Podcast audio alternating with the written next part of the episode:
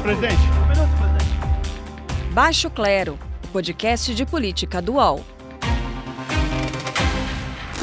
Sou do Baixo Clero, sem qualquer problema, mas é um sinal que todos têm espaço aqui nesse maravilhoso Brasil. A fala do secretário de Vigilância em Saúde do Ministério da Saúde, o Anderson Oliveira, resume o sentimento de muitos. Estamos muito cansados.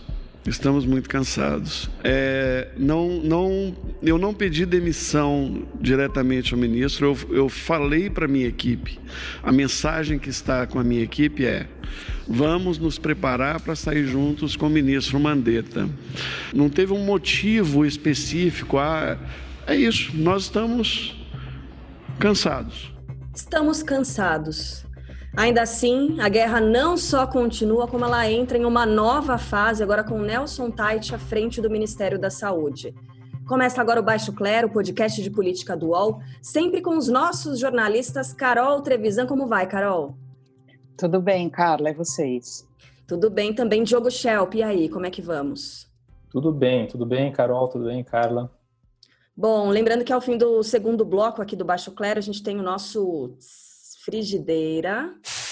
Quem deve ser frito ou frita nessa semana? Uma curiosidade: no último episódio, o escolhido pelos nossos dois analistas, que muitas vezes têm opiniões bem diferentes né, sobre muitos assuntos, foi o mesmo. Será que isso vai se repetir nessa semana também? A gente já já vai descobrir, vai conhecer os fritos na frigideira. E eu quero começar registrando também a participação da audiência aqui do Baixo Clero, que pelo Twitter e também pelo Instagram pelo perfil do UOL Notícias, arroba UOL Notícias, a nossa audiência faz perguntas, e acho que convém já começar abordando algumas dessas questões, perguntas de arroba Bruno W. Rios e também arroba Santos da Luz Maurício.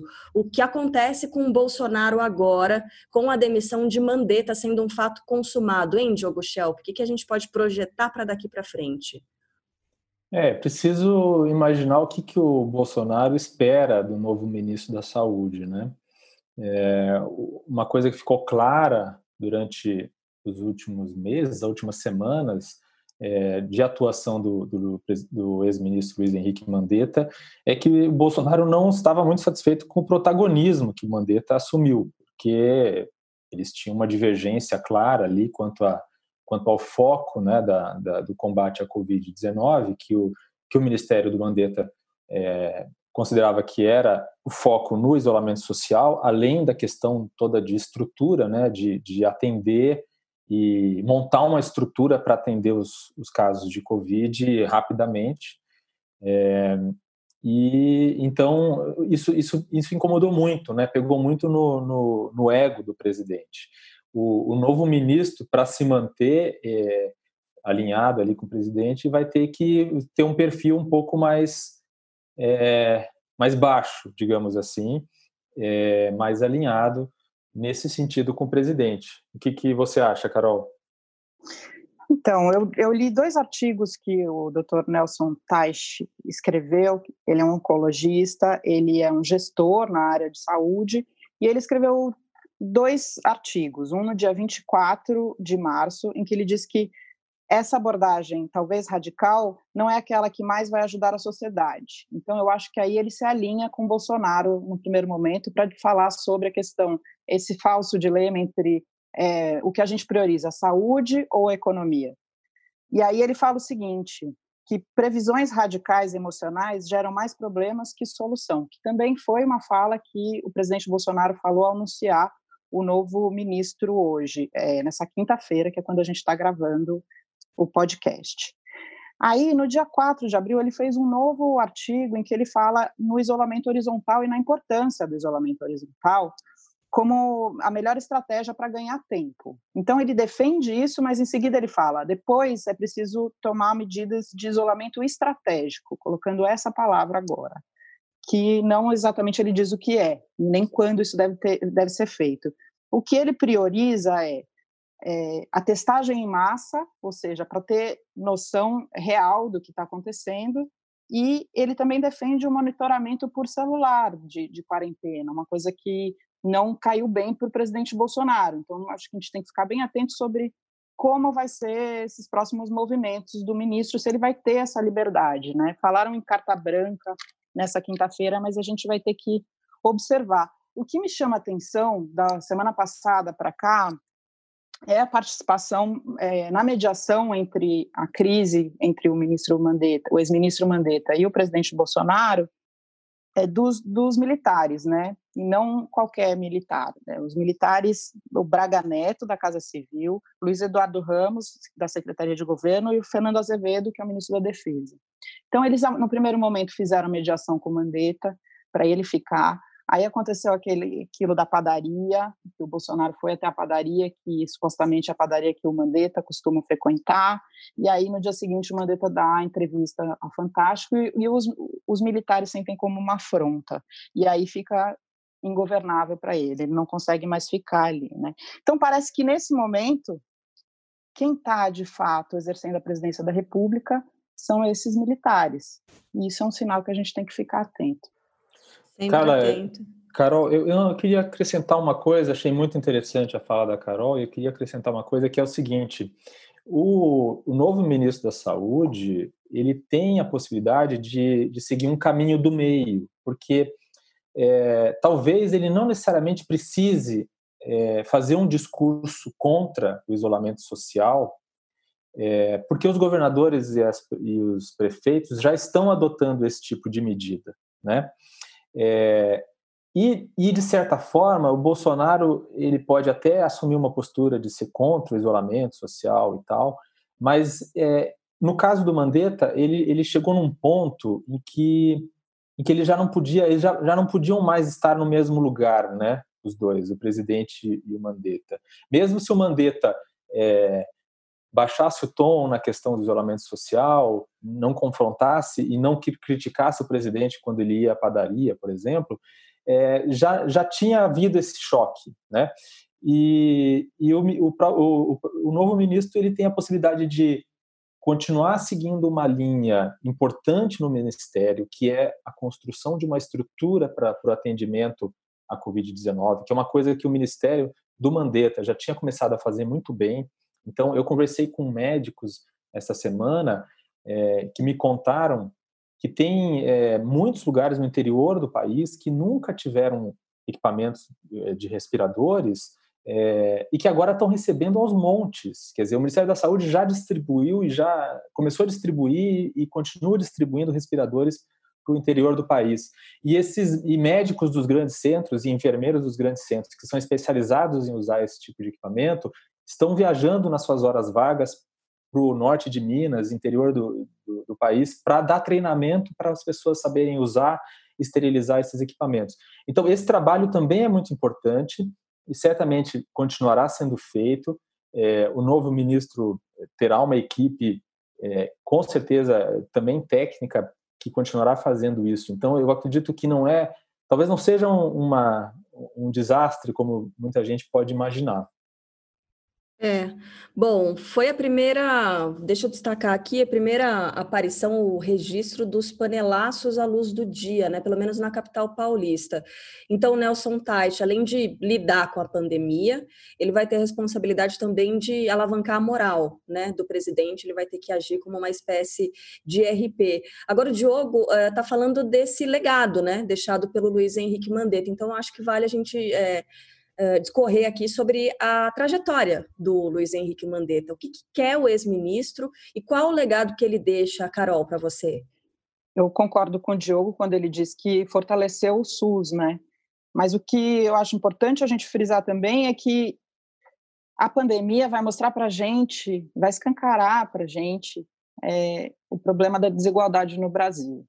Então, quando o SUS tiver é, chegado no limite, que já chegou em Manaus, por exemplo, já chegou em Fortaleza, por exemplo, está chegando no limite aqui no Brasil, a gente vai ver morrer muita gente com o mesmo perfil. Então, quer dizer, a letalidade do vírus vai avançar sobre a população que sempre né, foi a mais vulnerável no Brasil, né, que é a população pobre e negra. Então, ao mesmo tempo que Mandetta deixa é, esse legado no SUS de fortalecimento com equipamentos, com conhecimento, com levar médicos é, para lugares em que não há médicos e, e, retomar a importância do SUS, é, ao mesmo tempo escancara para nós a questão da desigualdade, né? E como isso a gente não pode tolerar. Então, o próximo ministro, agora ele tem também a obrigação de lidar com políticas que sejam específicas para essa população, coisa que Mandetta ainda não tinha é, tido tempo de, de ter que definir, né? Uhum. Vamos ouvir uma fala do Mandetta, que mesmo na entrevista de despedida dele, ele fez questão de ressaltar né, essa defesa ao SUS e o, o tripé que ele vem destacando ao longo de todo, toda a permanência dele no Ministério da Saúde, falando sobre o Sistema Único de Saúde fortalecido, né? É, isso apesar do Bolsonaro ter sido eleito por causa de um discurso extremamente liberal. Vamos ouvir o Mandetta. Nós temos uma defesa da vida, a defesa do SUS e a defesa da ciência são os nossos três pilares de sustentação, olhando sempre para a população, para as pessoas. O inimigo agora é o vírus, o SUS está aí, os números que nós temos são esses. Aceitamos todo tipo de crítica, tem coisas certas, tem coisas erradas, não tem, não temos nenhum problema em encará-las no espelho. Carol, vou aproveitar que você citou esse abismo né, social que a gente tem das realidades, das muitas realidades no Brasil. Eu acho que vale a gente falar sobre outras ações de proteção. Que tal a gente falar do que foi apresentado até aqui para evitar a disseminação no sistema prisional? É suficiente, Carol? Você escreveu sobre isso essa semana, né? Escrevi sobre isso, fazendo uma análise de como que está a situação e como que está sendo o discurso do ministro Sérgio Moro que é o ministro da Justiça e Segurança Pública, em relação a isso. Né? Ele disse em coletiva, nesta terça-feira, que está tudo so, absolutamente sob controle, é, porque ele não tinha ainda dados de, de mortes, mas também ele não tinha nenhum teste para o sistema prisional e nem isso é prioridade para o ministro. Então, como ele pode dizer que está sob controle, né? Aí, um dia depois, já, já começaram a aparecer os casos de morte por Covid, e hoje, que é quinta-feira à tarde, o sistema prisional tem 192 casos suspeitos, 47 casos comprovados e 38 casos comprovados no DF. 40% dos casos suspeitos são em São Paulo. Ele disse também que um só preso contaminou outros 20 presos e que a saída seria isolar esses presos. Mas como é que você faz para isolar um preso num sistema carcerário que está absolutamente é, superlotado? Lembrando que o Moro é um defensor do encarceramento em massa. Quando ele apresentou o pacote anticrime dele no ano passado, ele inclusive aumentou a pena máxima de 30 para 40 anos de prisão. O que eu gostaria de ressaltar agora, nesse momento, que a gente precisa ficar atento, é que as medidas de desencarceramento são as únicas medidas possíveis, né? Elas são adotadas pelos governos. E aí o ministro disse que não é que ele não defende o desencarceramento, ele defende, ele não defende que saia da prisão é, pessoas que cometeram crimes graves ou com é, grave violência, grave ameaça. O Conselho Nacional de Justiça também não defende que saiam presos que tiveram crimes violentos ou cometeram grave ameaça. Mas, por exemplo, quando a gente começa a ver o perfil das pessoas que foram desencarceradas, a gente vê, por exemplo, o Roger Abdelmaci, né? Ele tem lá centenas de anos pra, de, de prisão que ele foi condenado. Era um crime violento contra a mulher. Agora, a gente vê também uma situação de uma outra senhora de 75 anos que foi presa por tráfico de drogas, que é pobre. Ela não teve o mesmo benefício. Então, como é que vai ser isso agora? O Brasil vai continuar reproduzindo a desigualdade também na situação de cadeia, de prisão, que é, acho que talvez o mais agudo, o lugar mais grave que, que a pandemia pode se, se expandir rapidamente, né? Então é isso, né? Os níveis de letalidade da, da Covid vão ser calibrados pela desigualdade racial e social que tem no Brasil. E aí o sistema prisional é o lugar mais sensível para a gente observar isso. Nas próximas semanas eu estou acompanhando pesquisas para saber quem são as pessoas que estão saindo da, estão ganhando benefício para cumprir pena em casa por conta da Covid. Quer falar, Diogo? Ah, eu quero. eu, eu, na verdade, eu já queria falar antes sobre o SUS. É, e, então eu vou falar um pouquinho sobre o SUS, depois volto para a questão ah, tá. prisional, tá? Claro. É, uhum. é, é, o seguinte, a questão do SUS me parece interessante porque eu procurei no histórico do Mandetta e não encontrei nada que diga que ele foi contra o SUS, tá? Que antes dessa pandemia, né? E, e Então, essa história de que ah, ele, ele assumiu para desmantelar o SUS e tal, realmente eu não vi nada que provasse isso. O fato dele ter sido contra os programas mais médicos no passado não quer dizer que ele seja contra o SUS, são coisas bem diferentes. E uma coisa interessante sobre o sucateamento do SUS é que isso é uma coisa que já vem de muitos anos, tá? É, desde o governo Dilma Rousseff. Em 2017, o Conselho Federal de Medicina fez um levantamento enorme, mostrando que entre 2010 e 2015, o Brasil perdeu 23 mil unidades de leitos de internação. Tá? Era uma, uma queda de 13 leitos por dia. De lá para cá, ou seja, nos, nos, cinco anos seguintes, num período é, similar, né, de cinco anos, o Brasil perdeu 18 mil leitos. Então, em cinco anos do governo Dilma, perdeu 23 mil leitos e de lá para cá perdeu mais 18 mil leitos. É um sucateamento que continua acontecendo, vem acontecendo há muitos anos, tá? Eu só queria deixar é, essa, essa questão que às vezes parece, ah, existe um, uma, uma política contra o SUS e tal. Eu acho que isso é uma coisa que já vem de muito tempo, não tem tanta relação assim com o discurso liberal ou o discurso de esquerda. Eu acho que é um problema estrutural, político, que já vem de muito tempo. A questão do, do, do sistema prisional, eu tenho muitas dúvidas em relação a isso. Gostaria de ouvir a Carol. É, eu vi, por exemplo, que, segundo o levantamento do, do DEPEN, foram liberados 30 mil presos por decisões judiciais, né? foi um levantamento de domingo, é, e, e, isso representa só 4% da população carcerária. Eu, minha dúvida é como, como é que isso resolve o problema? Você desencarcerar 4% da população carcerária, você ainda tem um mundaréu de gente que está lá em condições é, de superlotação certamente não dá para soltar. Eu não fico confortável com a ideia de soltar assassinos, é, estupradores, mesmo Roger Abdelmaci. Então, é uma questão que fica no ar aí, né? Como é que resolve isso? Porque, de fato, soltar 30 mil presos não vai resolver o problema de contaminação dentro dos presídios. Ao mesmo tempo, ninguém quer que solte bandidos violentos, certo? O que você acha, Carol? Eu acho super importante a gente deixar bem claro quais são, quais são as recomendações do Conselho Nacional de Justiça e não, não tem nada a ver com soltar homicidas, estupradores e esse tipo de gente. Né? A maioria das pessoas que está no sistema prisional são presos por tráfico de drogas. E aí também não, tá, não faz parte das recomendações do CNJ pessoas que são ligadas a facções criminosas. Então, por exemplo, o presídio feminino, a maioria das pessoas são mulheres que não tem nada a ver com, com a facção criminosa que fez, que levou, que, que foi mula, que levou no presídio uma quantidade pequena de, de drogas e que guardou droga em casa, ou seja, não tem nada a ver com é, as facções criminosas. Então, esse, esse tipo de desencarceramento, na verdade, é um desencarceramento que já poderia ser, ter sido feito antes para desafogar o sistema. Tomara que isso se mantenha, né? Grávidas, é, mulheres com, com bebês, como é que elas vão ficar com bebês dentro do presídio?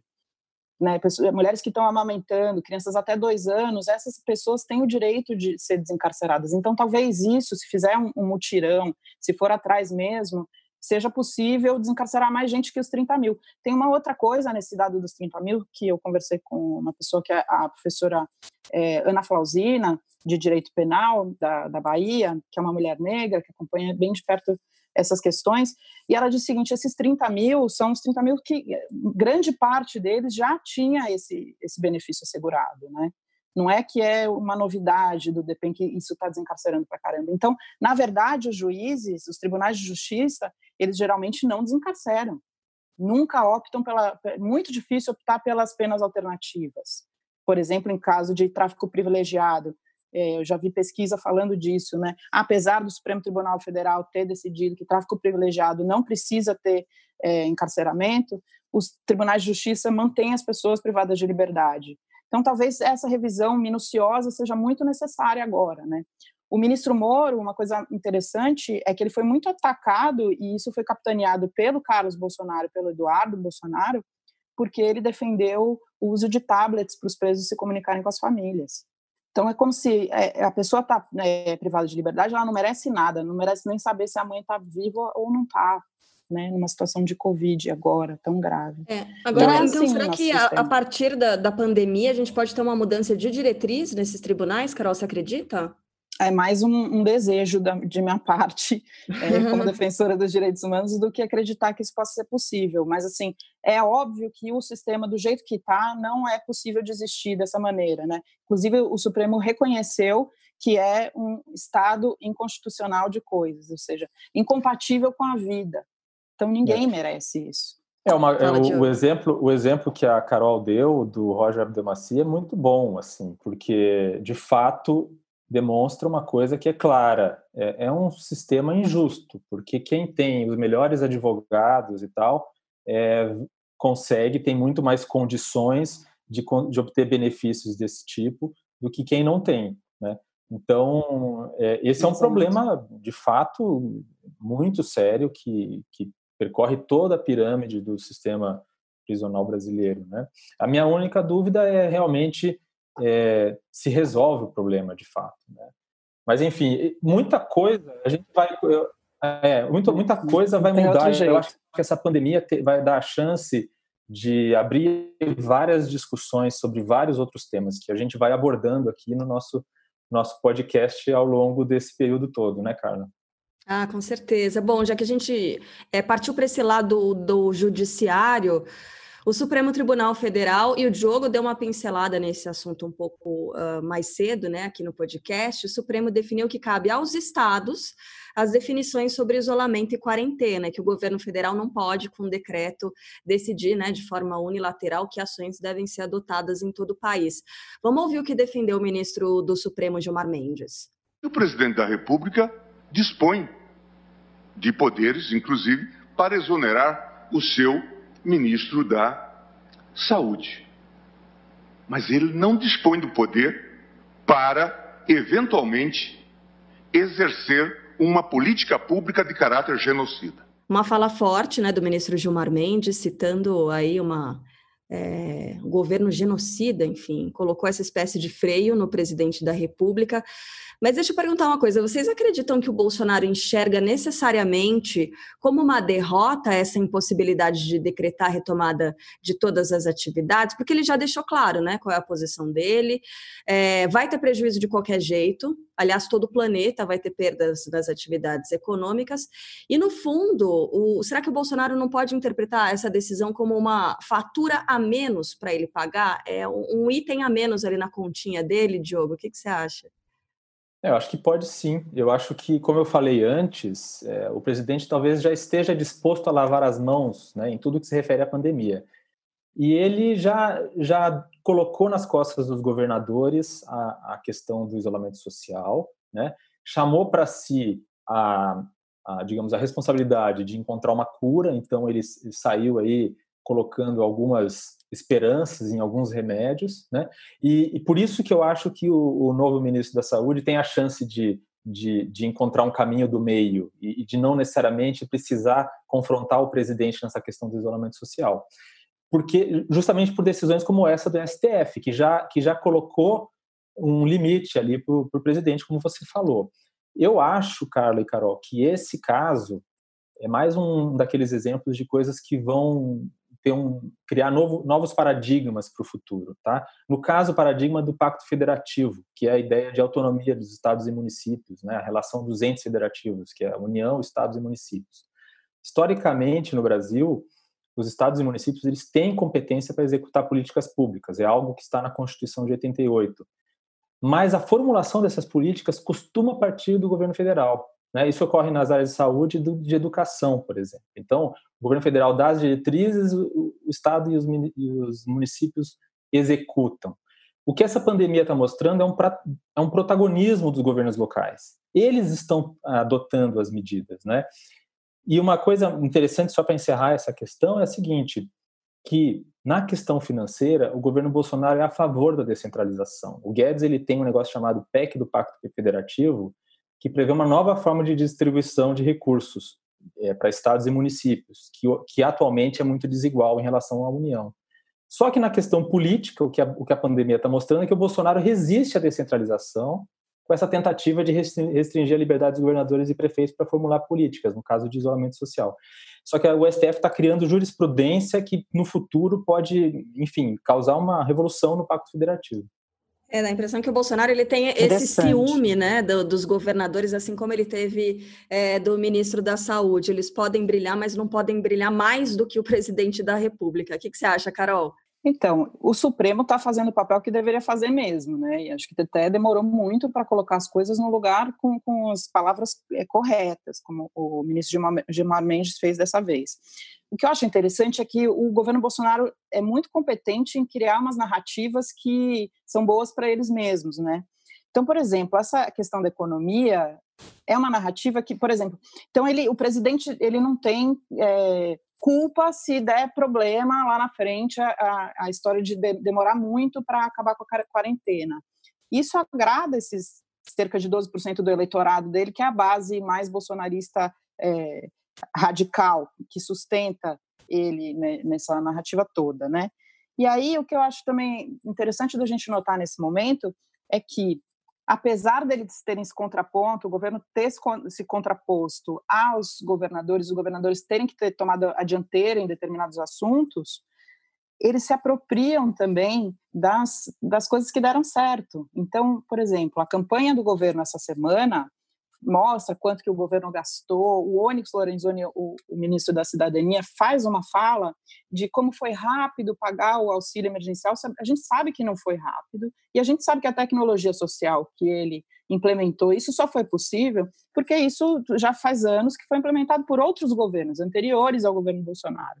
Então ele coloca, eles colocam na conta deles o que tem de bom, é, que foi iniciativa do Congresso Nacional e dos governadores. E o que tem de ruim ele deixa na conta dos outros. Então é muito inteligente essa narrativa é, e ao mesmo tempo agrada essa base dele. Então é assim que eles vêm se construindo. Agora, se de fato esses generais estiverem tutelando as ações do, do governo Bolsonaro, da presidência da República, né, o que eu escutei de algumas fontes próximas ao governo é que os próximos passos seriam é, retirar os ministros mais olavistas também da, da, da frente para poder implementar outras políticas, né, que são o Weintraub, o Salles e o Ernesto Araújo. Eles já começaram a tirar alguns assessores olavistas. É, vamos ver o que acontece. E aí o Guedes e o Moro também estariam na mira. Vamos ver o que acontece aí para frente. E tem muito assunto para a gente discutir. Bom, eu sugiro a gente fazer um breve intervalo. Em instantes, aqui no Baixo Claro, sabe o que, que vai ter? Anitta. Pois é, no próximo bloco do podcast de política do UOL. Ouça mais podcasts do UOL como Baixo Clero em noticias.uol.com.br barra podcasts. Recebe salário, faz transferência, pagamento, recarga de celular e até empréstimo, tudo sem taxa. PagBank, a sua conta grátis do PagSeguro. Baixe já o app e abra sua conta em 3 minutos. De volta aqui com o podcast de política dual, eu quero dar início a esse segundo bloco do Baixo Clero, só destacando uma recomendação da Organização Mundial da Saúde com relação ao consumo de álcool. Você que acompanha o Baixo Clero, tem notado que está bebendo mais do que o habitual? Não se sinta só. Esse é um problema global e, segundo a OMS, deve ser olhado com cuidado, consumo com parcimônia, hein? Vamos lá.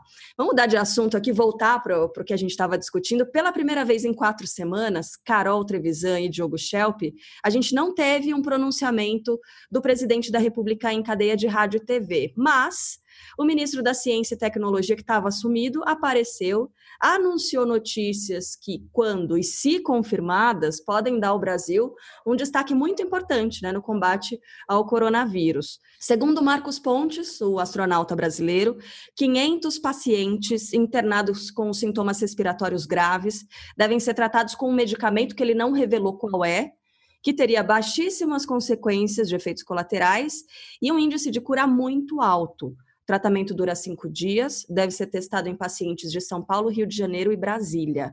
Bom, o ministro também anunciou o início de uma produção nacional de reagentes para o processamento de testes, né, de confirmação da Covid-19, e ainda um novo método de testes baseado em inteligência artificial. É, dispensa até os reagentes para revelar o resultado, que ficaria pronto em um minuto. Tudo isso para o meio do próximo mês de maio. E o Diogo Schelp tem informação exclusiva a respeito é, dessas novidades e do medicamento que está sendo testado. Diogo, que medicamento é esse? Bom, o nome disso é marketing, viu, Carla? Porque hum. o ministro está falando de um remédio que sequer teve ensaio clínico ainda. É, foi feito o teste in vitro né, desse remédio e ele teve eficácia ali em matar o vírus, só que no corpo humano é outra história. Né?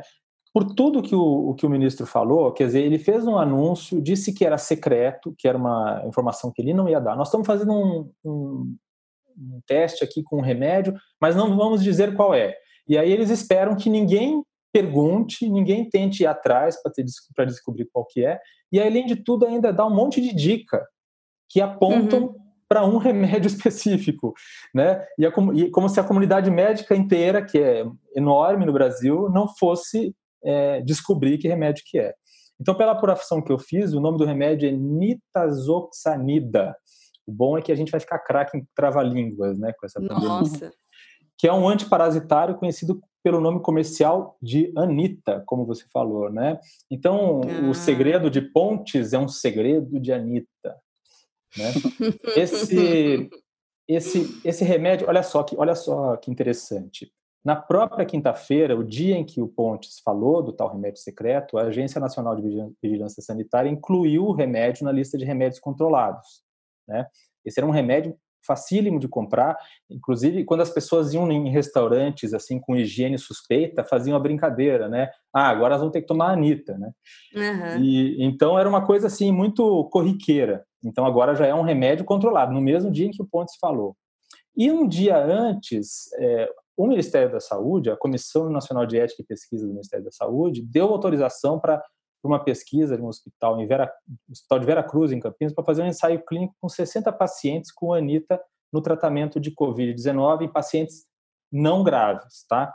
É, então, é, e aí vem essa informação do, do, ministro de que eles vão fazer o teste em hospitais do, das Forças Armadas com 500 pacientes, é, 500 pacientes. Então, assim, é mais um remédio que entra para a lista de esperanças do governo. Né? Já tinha a cloroquina, a hidroxicloroquina, todos eles ainda sem eficácia de, de, de comprovação, né? sem comprovação de eficácia para a Covid-19.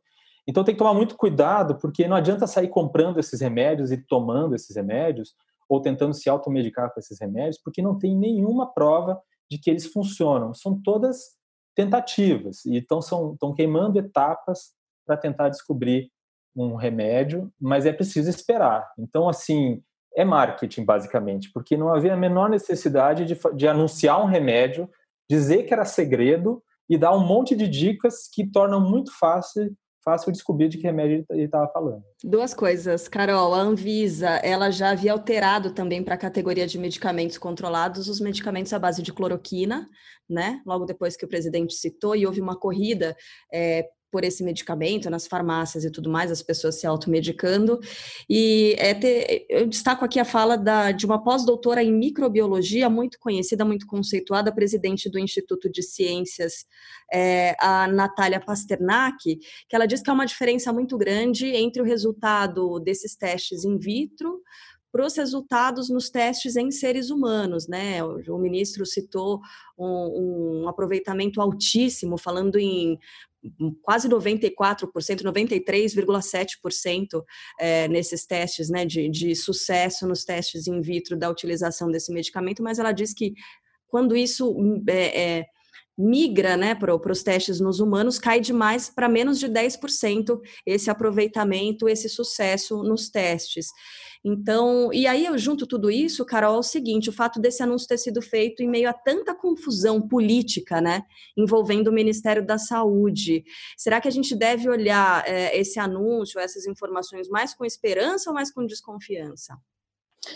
Carla, eu olho para essa fala do ministro Pontes, é, na, na, verdade, nas ausências. O que mais me, me chama atenção são as ausências. Então, ele fala de dois temas que, na verdade, não necessariamente são relacionados à pasta dele, né? Porque deve ser muito difícil você ser ministro da ciência num um governo que tem um presidente que nega a ciência, né? Então, ele fala de um, de um medicamento, uma pesquisa que deveria ser.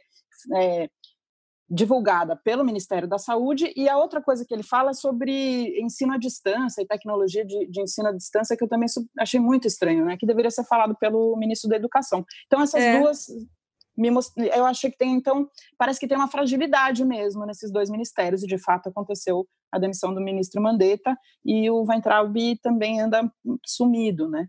Então, acho que ele acabou ocupando esse espaço aí, precisava falar alguma coisa, aparecer e tal, e falou isso daí. Uma coisa importante que acho que a gente precisa falar para os ouvintes é, mesmo se tiver um medicamento que, que, que seja eficaz, o medicamento não é vacina. Então, não adianta você ir lá e tomar o medicamento e você está imune. A vacina ela vai demorar ainda, um ano mais ou menos, estimam os especialistas, né?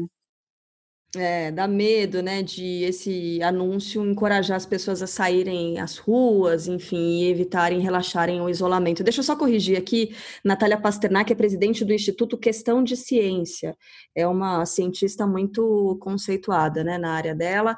É, e mais um ponto também, bem rapidinho, presidente Jair Bolsonaro não falou absolutamente nada a respeito dessa novidade, né, do Ministério da Ciência e Tecnologia. Achei isso tão esquisito, gente.